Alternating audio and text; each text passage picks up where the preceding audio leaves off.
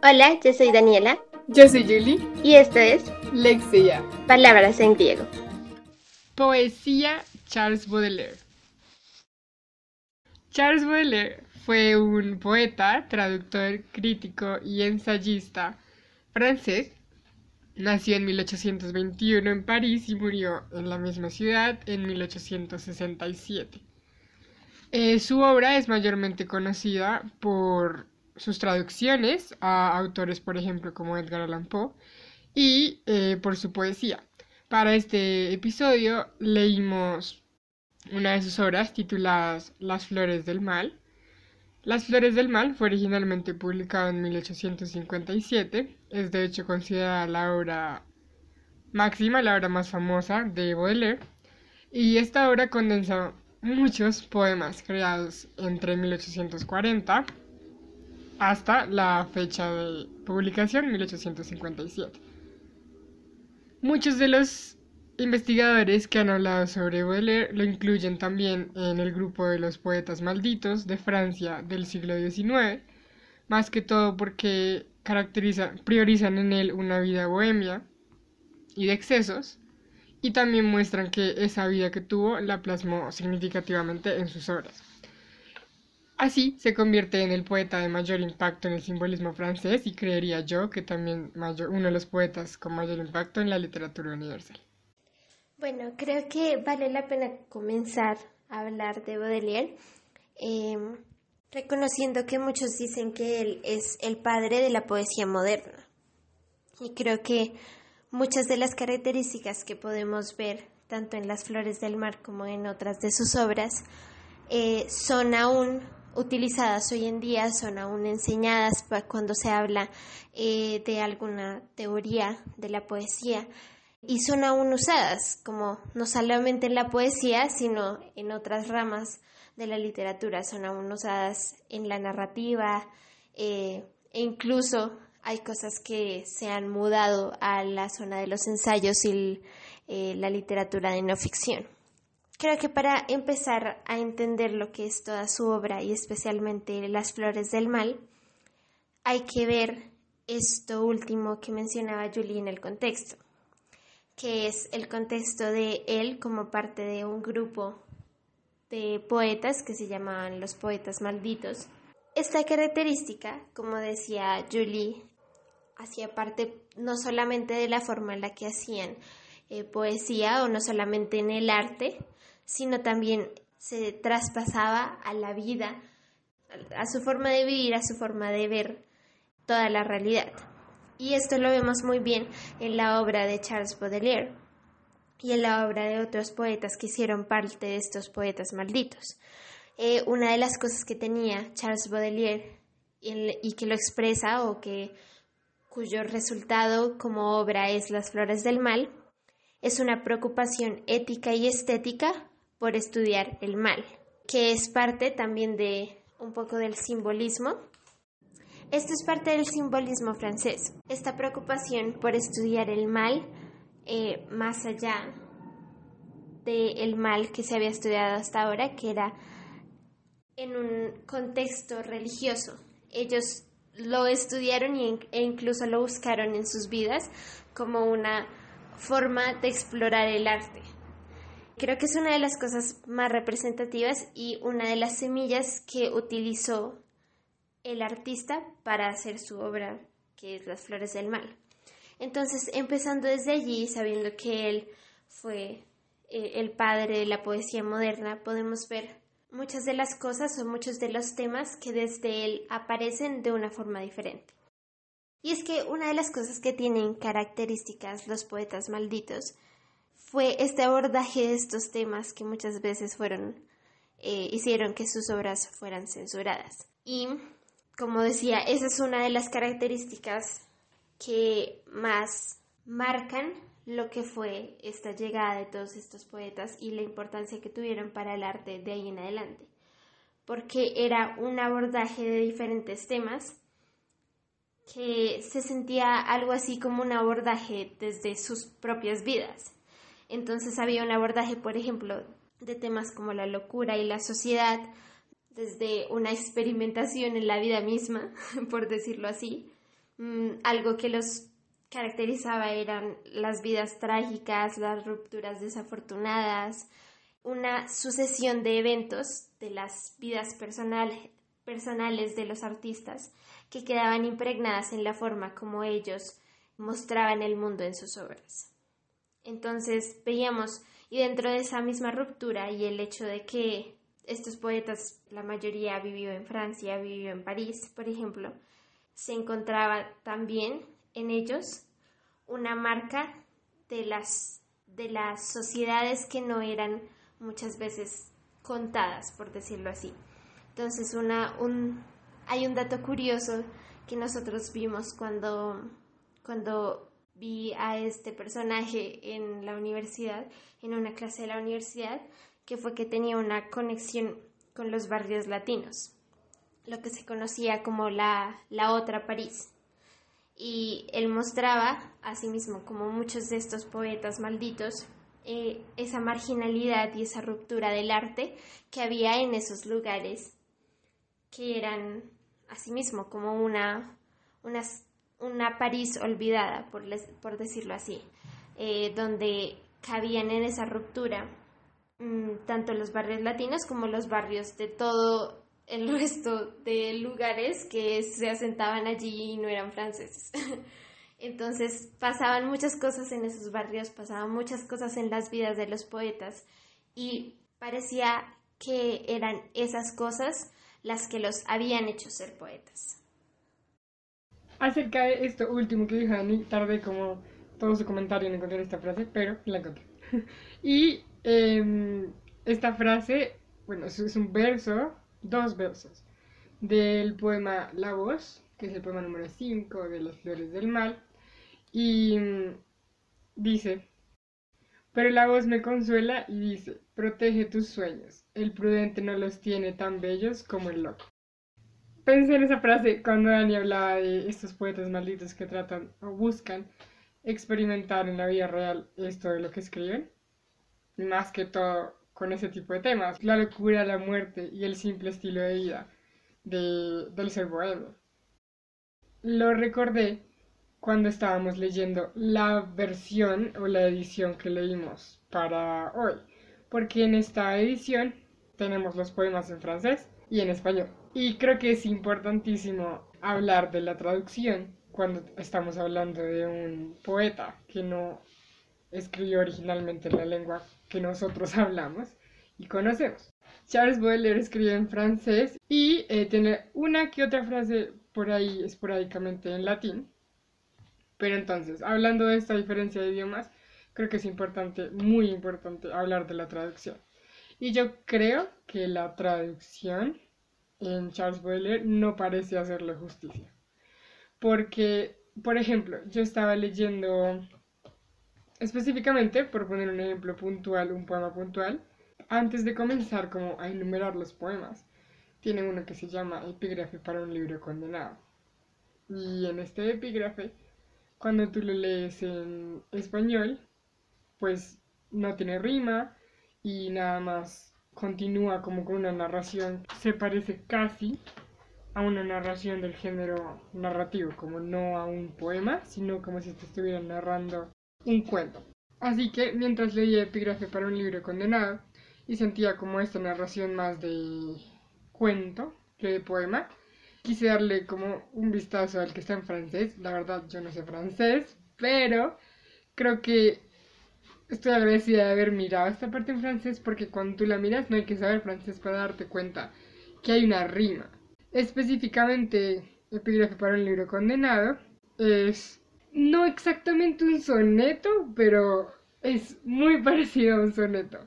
Pero tiene una rima A, B, B, A, A, B, B, A, digamos, C, D, C y D, E, E. No exactamente así, porque en realidad son tres cuartetos y un terceto, pero pues si lo aproximamos, más o menos queda un soneto en lengua francesa.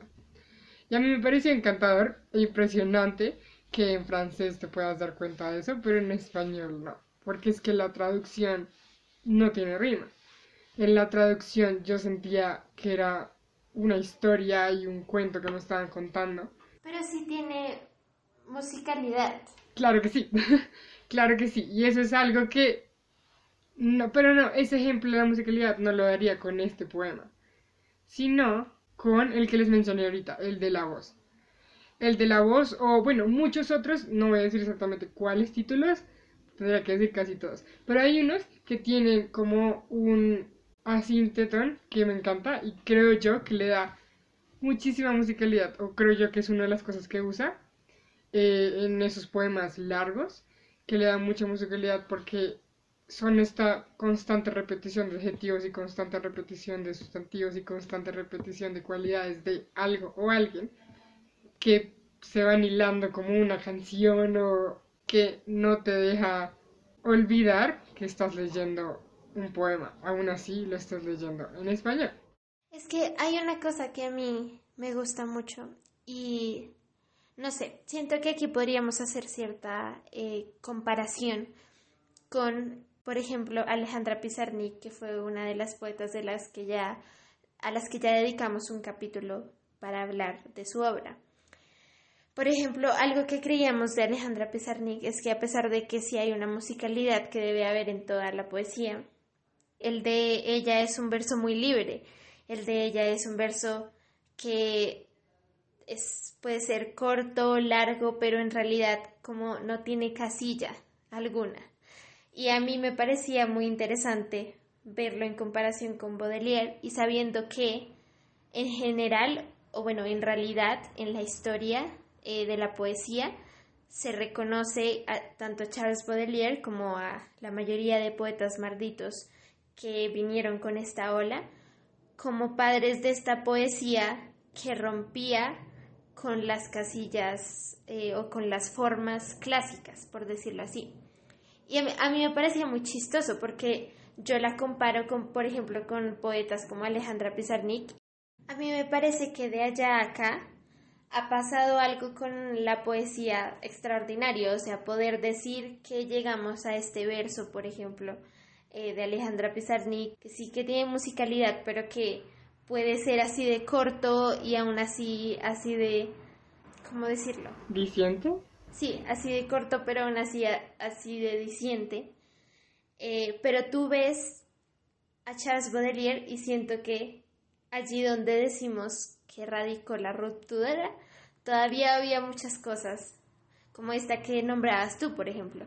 Todavía hay muchas cosas, siento que son de forma, ¿cómo decirlo? Como muy específicas de forma. Todavía hay una eh, rima establecida, todavía hay una musicalidad que no es, por decirlo así, tan rebelde. Y eso, a mí eso es la verdad me gusta. Como cuando yo leí por primera vez a Charles Baudelaire me pareció que a pesar de que sus poemas son largos, tú te sientes muy atraído porque como que no puedes dejar de leer justamente porque su musicalidad es demasiado, no sé cómo decirlo, es demasiado sublime, o sea, en serio es demasiada musicalidad, es demasiado llevadero, siento yo que en muchos de sus poemas tú no puedes dejar de, de leer justamente porque hay algo transversal que es muy, siento que es muy característico de él. Algo que tal vez no nos pasaba con Alejandra Pizarnik, porque a pesar de que ella tiene una musicalidad, siento que tú, como tú necesitabas releerla, por decirlo así, muchas veces eh, a Chas Baudelaire obviamente que hay que releerlo, pero yo siento que tú quieres seguir, como que quieres seguir sin parar al, desde el comienzo otra vez para poder entender lo que está diciendo. Aunque, ahora que tú hablabas de la traducción, es muy difícil saberlo también. Como leyéndolo en español, es muy difícil saber si así mismo es en francés. Aunque lo que tú decías de la rima, con eso puede que tengamos algunas pistas de cómo se siente leerlo en francés. Como yo creo que la rima le da a uno ese pie para seguir leyendo de esa forma como, como yo lo decía. Y es que, ¿sabes qué creo yo que también nos damos cuenta cuando miramos en francés? Que hay otros, o sea, que Baudelaire utiliza otras cosas, creo yo, para hacer esa comilla rebeldía que veíamos tan fácil, ¿será? en Alejandra Pizarnik. Por ejemplo, Eh, la primera que tengo en mente, o que se me viene a la mente inmediatamente, es que en los poemas en francés, todos los versos comienzan en mayúsculas. Todos, bueno, menos en todos los de este, esta obra, Las Flores del Mar, del Mal, todos los versos, eh, cuando están en francés, comienzan en mayúsculas. Cosa que lo perdemos en la traducción al español. Y la verdad a mí se me parece curioso, como que yo quería saber si era... Como que no creía que fuese fortuito el hecho de que todos los versos comenzaran en eh, mayúsculas. Y sinceramente creo que un trabajo de traducción tal vez debió haber dejado esas mayúsculas en todos los versos, pero bueno, no lo sé. Y me puse a investigar. Sería interesante dialogarlo. dialogarlo, una conversación editorial. Uy, yo le dejaría las mayúsculas al inicio de cada verso, porque es que precisamente porque me puse a investigar acerca de las mayúsculas en Baudelaire, cómo será que esto es algo o en realidad fue algo súper casualidad o es el francés, no lo sé. Pero me puse a investigar de las mayúsculas y hay muchas investigaciones de las mayúsculas en Baudelaire. Y Baudelaire le da una gran importancia a las mayúsculas, como que no solo se ve al inicio de cada verso, sino que también parece hay muchas teorías sobre por qué usa mayúsculas. Hay gente que dice que quiere acentuar cosas, hay gente que dice que quiere personificar cosas. Sea cual sea la, como la razón, eh, hay muchísimas palabras. Yo me tomé la libertad de colocar en una lista todas las palabras que vi. Eso me puede haber pasado una que otra, no lo sé. Pero eh, hay palabras acentuadas como diablo, infierno, muerte, hastío, poeta, espíritu, belleza, horror crimen, infinito, ángel, sirena, caos, apocalipsis, esperanza, angustia, miedo, números, seres, océano, arte y cielo. Y pues muchas de ellas se repiten numerosas veces. Y con respecto a eso de las mayúsculas encontré eh, una, como una frase que le dijo una vez a Paulette Malasis. Y leer, le dijo, me gustan las mayúsculas, pero en este caso, ¿qué pensáis? Lo que creo que nos muestra esta frase es que se nota que las mayúsculas eran un elemento que yo creo no era aleatorio, sino al cual le dedicaba horas, como que él la ponía y era una mayúscula pensada, como, ok, esto está aquí pensado. Tú, tal persona que tengo al lado, ¿crees que esta está bien aquí? ¿O será que mejor pongo esta acá? ¿O hago esto? Como que era otro elemento más, no era un elemento de puntuación, como una como un punto que se ponen por que será necesidad, sino que las mayúsculas como ese elemento se volvieron una herramienta poética que yo no hubiese quitado al pasar al español.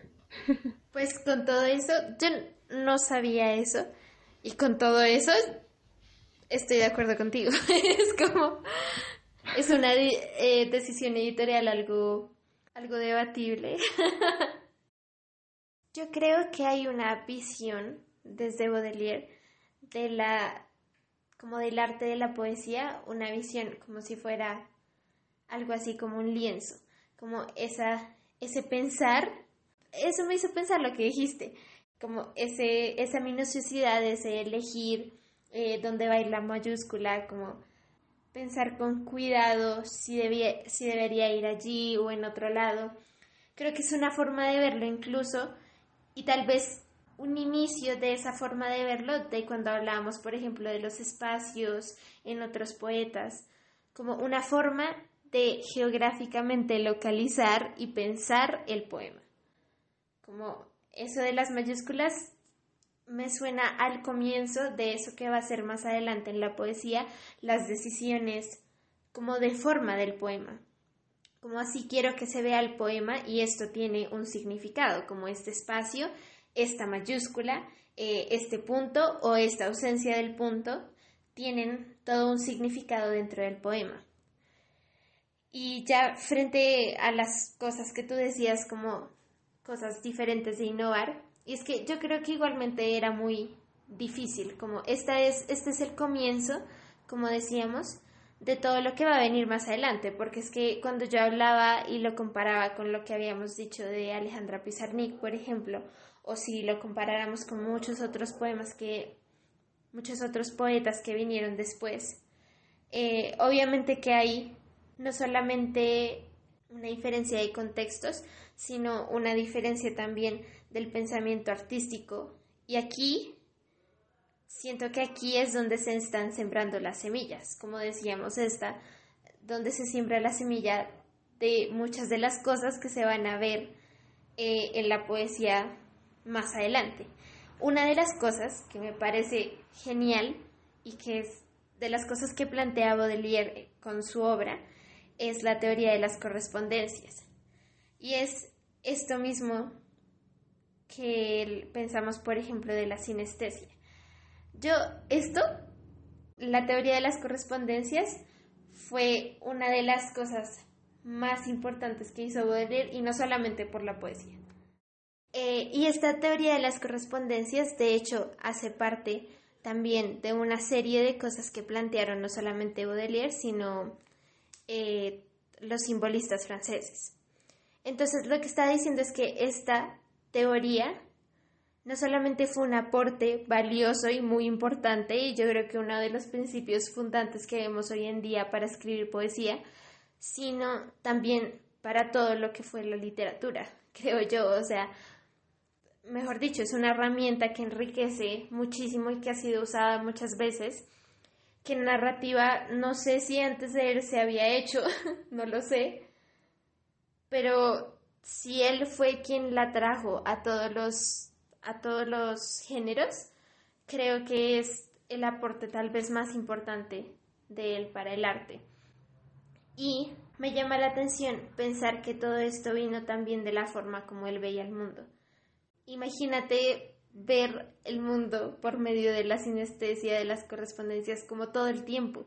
O sea, imagínate darte cuenta o descubrir eso de alguna forma, quererlo plasmar en el papel. Me parece algo extraordinario poder decir, poder ir por ahí y sentir de esa forma tan integral, no sé, sentir de esa forma tan particular y poderlo decir como yo quiero hacer esto en los poemas o esto es lo que yo veo en la vida y lo voy a expresar con las palabras. Siento que es o que venga de una forma de vivir como lo hacía el arte de Charles Baudelaire, creo que es una cosa extraordinaria creo que partiendo de esto que dice Dani, de cómo pasamos a la literatura y al arte elementos de la vida, eh, también nos hace darnos cuenta que leer como muchos otros escritores, pero en este caso que estamos hablando de él, sentían que la poesía y el arte eran parte de la vida, era como un compromiso.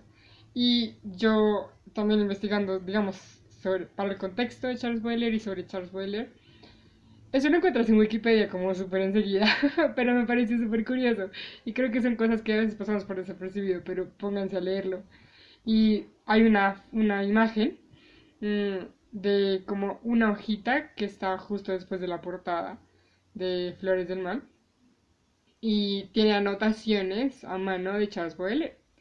Y el libro dice Las Flores del Mar y luego dice Poesía eh, por Charles Baudelaire. Bueno, todo en francés, ¿no? Y Charles Baudelaire le hace un círculo la palabra poesía y le escribe al lado. ¿Qué pensaría de suprimir la palabra poesía? En cuanto a mí, esta me choca mucho. Entonces a mí me pareció un acto súper bonito, pero que nos demuestra, que nos demuestra que esto no es algo separado de la vida, como que la poesía, pero en su trabajo como escritor, como poeta, como artista hacía parte de todo lo que él pensaba y hacía parte de su vida entera. Entonces no es difícil pensar que si esto es tu vida entera, vas a estar hasta pendiente de la portada, de la edición. Y es como, bueno, no sé, esta palabra aquí creo que tal vez no. Me choca un poco. Siento que muestra demasiado compromiso con respecto a lo que se hace y de vivir eso que se escribe. Y con respecto a eso, también creo que surge otro de los elementos que me parece innovador, pues sí, haber en él, la verdad tampoco estoy segura si alguien había hecho eso antes. Y es uno de los elementos que a mí más me encanta, no solo de leer, sino de cualquier artista y cualquier escritor. Y esto me encanta, es algo que intento hacer yo cuando escribo. Y es que cuando tú miras el libro Las Flores del Mal, es un libro. O sea, técnicamente es una antología de poemas. Pero en realidad no es una antología de poemas. Porque si cuando hablamos de antología de poemas o antología de cuentos, como que pensamos o tendemos a pensar que son una recopilación independiente de poemas o de cuentos y que tal vez uno no tiene nada que ver con el otro y solo son solo es un lugar donde se compilan un montón de poemas que Baudelaire hizo desde 1840 hasta el 57 y no tiene nada que ver entre ellos. Pero no, Las Flores del Mar es un libro y aunque sea una colección de poemas, tiene o sea, está configurado como un libro, tiene una introducción, tiene un problema que te presenta, tiene un contexto en el cual está, tiene unos personajes, tiene hasta diálogos y tiene un final. Y eso a mí me parece encantador, ¿sabes? A mí me encanta. Me parece un recurso divino, me parece un recurso hermoso y me encanta eso de las flores del mar. Tiene a su manera un epígrafe, una introducción y todo lo que desarrolla. Y creo que ya ahorita Enseguida voy a mencionar como ya cosas específicas de ciertos poemas para mostrarles en donde hay diálogos y un montón de herramientas que juntas hacen de las flores del mar un libro en especie, un libro, un libro en sí mismo y no una antología de poemas. Creo que frente a esto que decías del artista comprometido como en su vida, que no es como su vida no es independiente al arte, nosotros creo que ya hemos hablado muchas, muchas, muchas veces de esto. Pero de hecho de esta clase vino como mi debate interno sobre esto. de esta clase que tuvimos sobre Charles Baudelaire, vino mi debate sobre el pensamiento o la creencia del artista como los poetas malditos. Porque hay, hay como un, no sé cómo decirlo, hay como sus pros y sus contras de verlo así porque el verlo así también los hacía dentro de la sociedad, dentro de toda una comunidad, los hacía ver como los elegidos, eh, hacia, por ejemplo, en la visión de los poetas malditos hay una visión de la inspiración, hay una visión de la vida bohemia o de que debes vivir todo, todo aquello trágico eh, para poder escribir sobre ello. Y creo que hay hoy en día como una visión que choca con eso, yo creo que lastima un poco a esa visión del artista que no depende de la inspiración, que trabaja duro y que conoce por medio de los referentes o por medio de todo esto, como esta visión que hay hoy en día un poco más, un poco diferente de, de esta que había en este tiempo. Sin embargo, algo que me hace pensar mucho hablar de Charles Baudelaire es que nosotros, pues hoy en día sabemos, o bueno, leemos sobre él y sabemos a grandes rasgos lo que se pensaba de los poetas malditos. Sin embargo, ¿hasta qué punto ellos pensaban el arte así también? Porque las herramientas o el, la minuciosidad con, la que trataban sus obras, todo esto de, de lo que ya veníamos hablando, siento que es una, no es una visión que venga de, de una mirada de un poeta o de un artista que solamente trabaja cuando tiene inspiración. Creo que todo esto que él trajo es una evidencia de que él también dedicó su vida a estudiar esto, como dedicó su vida a ver el arte de esta forma distinta y a estudiarla y a conocer más y a, enseñar a enseñarse a sí mismo casi, a aprender de las cosas eh, para poder aprender más sobre el arte, para poder ver y para poder hacer más en el arte. Entonces creo que es, es interesante como estas dos formas de verlo, porque la historia ve a los poetas malditos de esta forma, eh, como de esta vida bohemia y de estos que debían vivir las cosas para escribir sobre ellas. Eh, y que estaban basados como en la vida de la inspiración, en la vida de los excesos. Sin embargo, yo siento, y ahora luego de que hemos tocado este debate tantas veces, siento que no hay, no es excluyente, mejor dicho. Depende primero que todo eh, mucho del contexto en el que ellos se desempeñaban, pero creo que no es excluyente del hecho de que un artista como Baudelaire haya estudiado el arte para poder hacer todo, todo esto que hizo. Yo creo, sobre este debate que mencionas, que aunque digas que no son excluyentes, yo creo que el mundo hoy en día o el siglo XXI necesita escuchar más el punto de la profesionalidad del arte.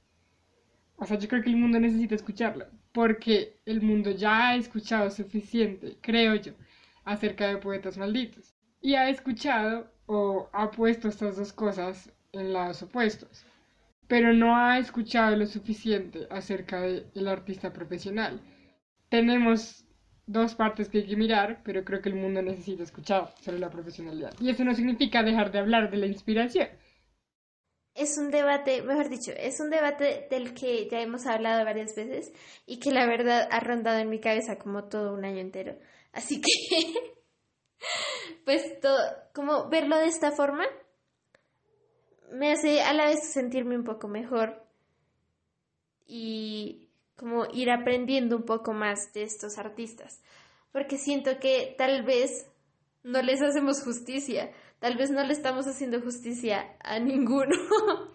como imagínate que la historia los haya conocido, toda, como toda la historia los haya conocido como poetas malditos, y cada vez que se hable o en el saber común esto signifique eh, los excesos y el arte que viene de los excesos, pero no el estudio y todo esto.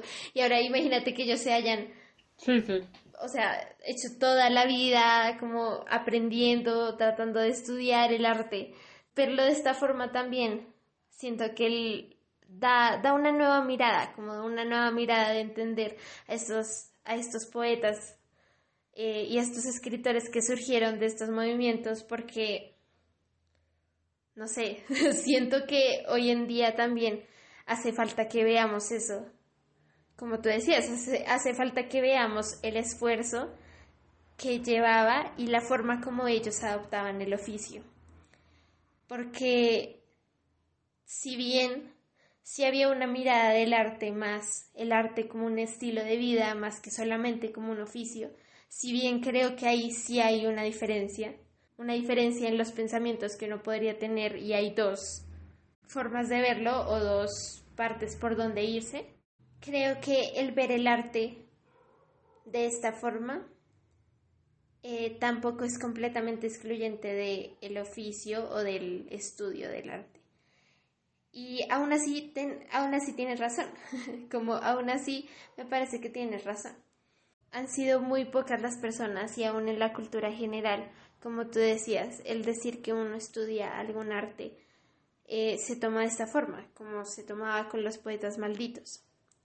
Y cuando llegas a estudiar a esos poetas, parece como si te se reafirmara por la misma forma en la que hoy en día los estudiamos. Entonces creo que es interesante verlo de esta forma también, como es interesante tal vez preguntarnos sobre eso y ponernos un poco en los pies de ellos y pensar qué frustrante sería que nosotras, por ejemplo, pasemos a la historia y luego de muchos años nos dieran como, no, ellos eran los que por allá se sentaban en el pasto a, a pensar y les salían las letras ahí y luego todo lo que, todo lo que hemos estudiado, ¿dónde quedó eso?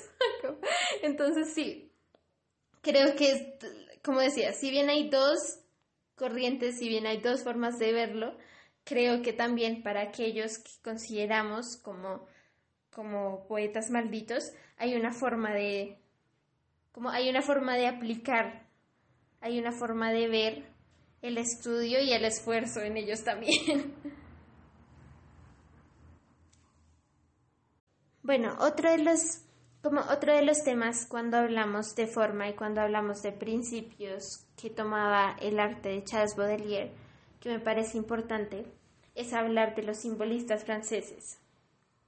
Hay, por decirlo así, tres características o tres principios que a mí me parecen muy importantes cuando hablamos del simbolismo.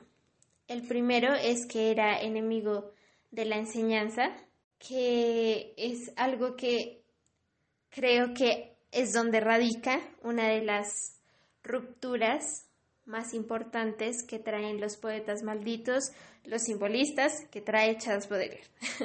y es que decían que la literatura no se escribe para enseñarle al ser humano cómo actuar.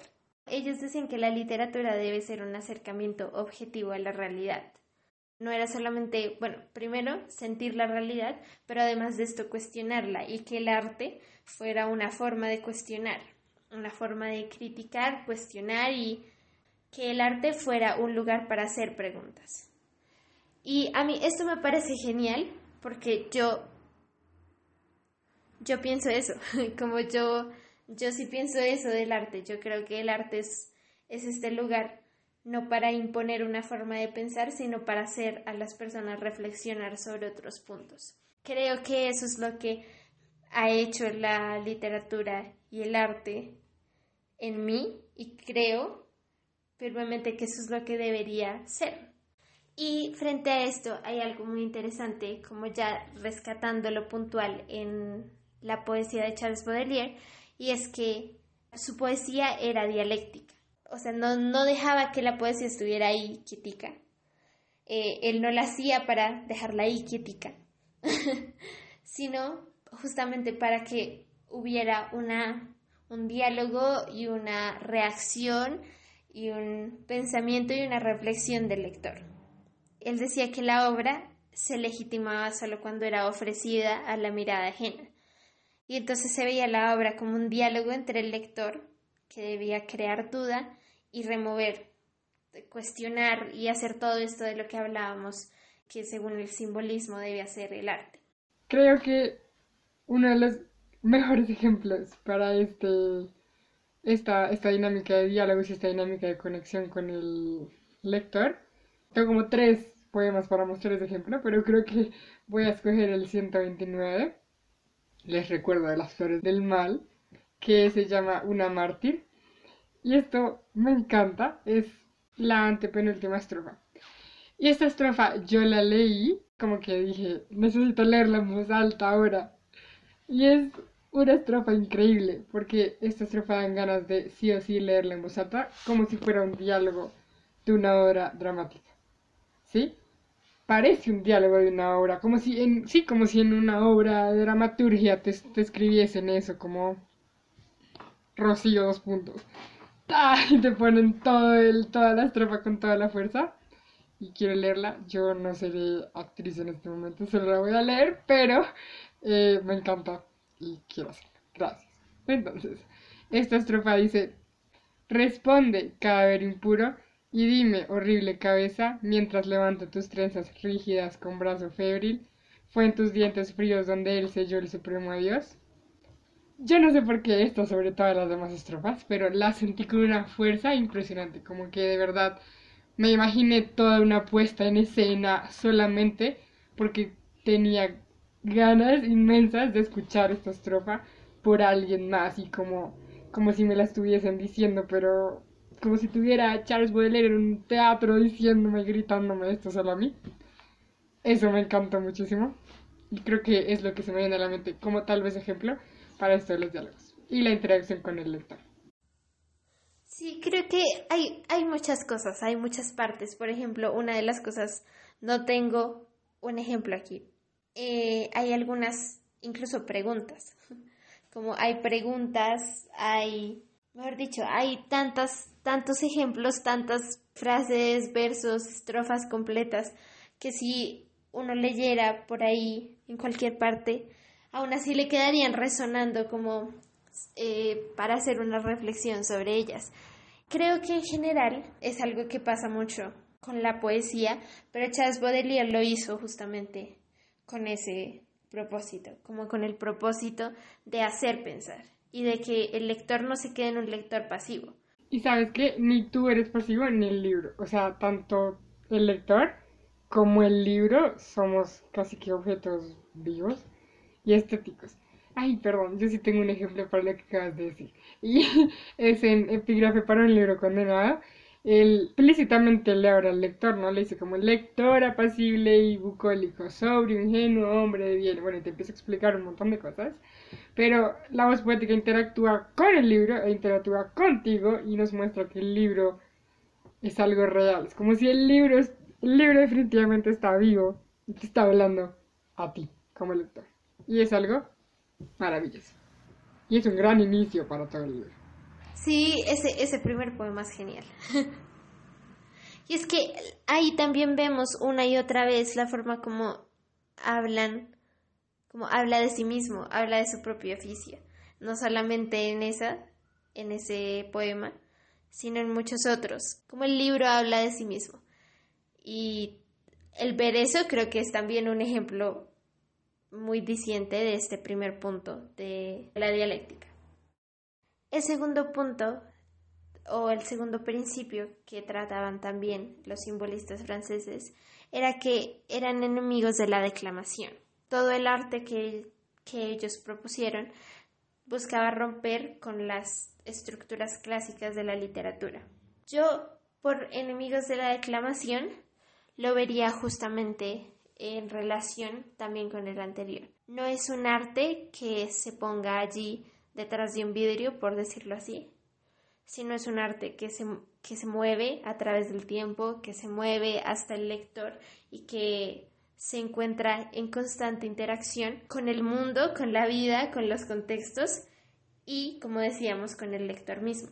En el ser enemigos de la declamación hay una visión de la obra como objeto de goce, pero también como objeto de conocimiento, que la obra tiene tanto esa parte estética como un fondo del cual se pueden sacar o del por medio del cual se puede leer la vida.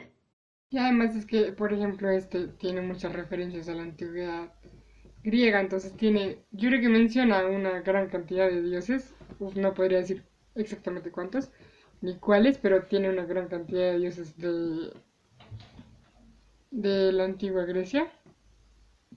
Y también tiene referencias bíblicas, digamos, también como menciona mucho o quiere tratar mucho sobre la muerte, menciona mucho también a Dios y menciona, no sé, a Babel, a Babilonia y un montón de referencias también que ayudan a esa parte del conocimiento. Y finalmente, el último principio del simbolismo francés es que son enemigos de la falsa sensibilidad. De esto ya habíamos hablado porque la forma como ellos pelean contra la falsa sensibilidad, por decirlo así, es con las correspondencias. Y además de esto, con el pensamiento de sentir la realidad eh, y no quedarse de esa forma sintiendo la realidad solamente, sino también cuestionarla. Y creo que en esta parte de la falsa sensibilidad, creo que hay algo, eh, bueno, más que todo de forma con las correspondencias, Creo que hay una conexión muy fuerte con el contexto. Como esto que hablábamos de la literatura de la modernidad, hay en Baudelaire un hastío por lo moderno y una idea de la ciudad y el asco por la vida burguesa. Entonces creo que todo el contexto que se hacía de la vida de Baudelaire en sí hacía que él también tuviera una forma de sentir la vida y esa forma de sentir la vida, al igual que le pasaba a los simbolistas franceses, había una forma de decirla, como no era esta forma de mostrar todo de una forma eh, bella, por decirlo así, sino las flores del mal nace justamente sobre eh, la estética del mal. Y todo esto también lo hace posible, como ya decíamos, las correspondencias y la aplicación de muchas de estas herramientas que son propias de la poesía de Baudelaire y van a ser propios de la poesía de todos estos simbolistas que justamente buscaban llevar a la poesía, buscaban llevar al arte estas cosas que por el tiempo o por el contexto nunca habían estado en el arte. Yo creo que muchas de las cosas o la mayoría de las cosas que hemos hablado se resumen, bueno, están a lo largo de toda la obra, obviamente, pero yo siento que para mí uno de los poemas que más me llevo en el corazón y, es un gran inicio también para, para el libro es el segundo poema, o no sé si tercero, si incluimos la dedicatoria, que es el que dice al lector. Siento que ese poema me pareció encantado. ¿Por qué? Porque condensa muchas cosas de las que hemos hablado. Entonces este poema, al inicio parece hablar y hablarte necesariamente de un otro, diferente al que escribe.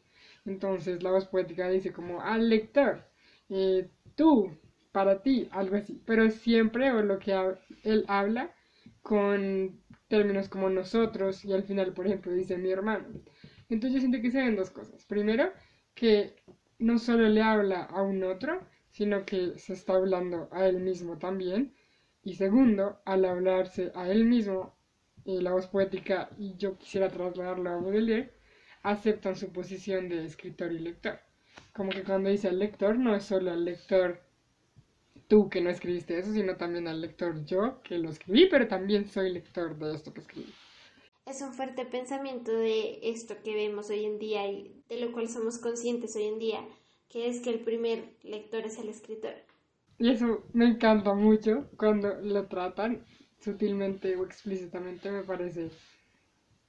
Y yo quisiera entonces ya decir para cerrar y partiendo de este poema que, que les quise traer aquí a la última, y es que yo creo, sinceramente, que uno escribe con la vida.